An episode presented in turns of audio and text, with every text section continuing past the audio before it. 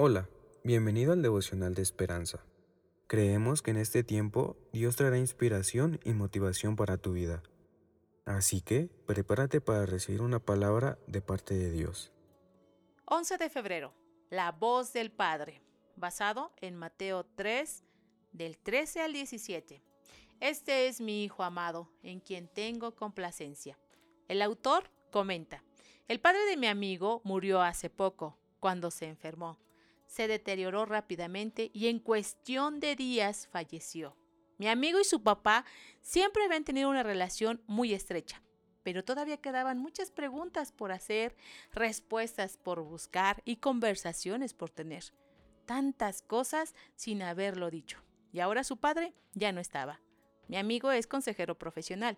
Conoce, conoce, los vaivenes del dolor y cómo ayudar a otros a atravesar esas aguas turbulentas. Aún así me dijo, a veces simplemente necesito oír la voz de mi papá, esa confirmación de su amor. Siempre significó todo para mí.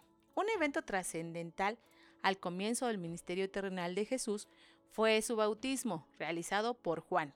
Aunque Juan trató de resistirse, Jesús insistió en que era necesario para poder identificarse con la humanidad.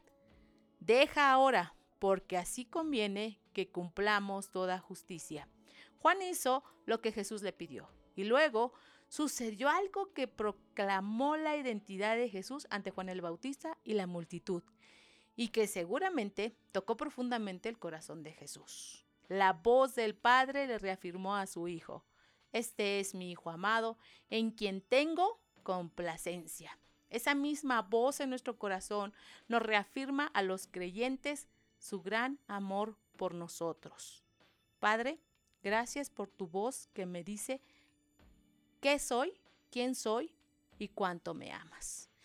Y si hoy estás dudando, amigo que nos escuchas, si hoy estás dudando de quién eres, si hoy te sientes solo, si hoy no estás cerca de tus seres queridos, déjame recordarte que hoy la voz del Padre te confirma que Él es nuestro Padre, que Él está atento a nosotros y que quiere estar en este tiempo cerca de nosotros. Así es que permítele a Dios estar cerca de ti como Padre y poder estar con Él y poder amarlo y poder permitirle a Él que te ame.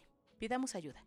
Dios, te damos gracias esta mañana porque como Padre nos amas tanto, nos cuidas tanto, que siempre estás al pendiente de nosotros. Te pedimos que nos ayudes para que podamos verte como el Padre que necesitamos, como el Padre amoroso que estamos necesitando cada día y que cada día estamos necesitando de ese amor que tú nos otorgas.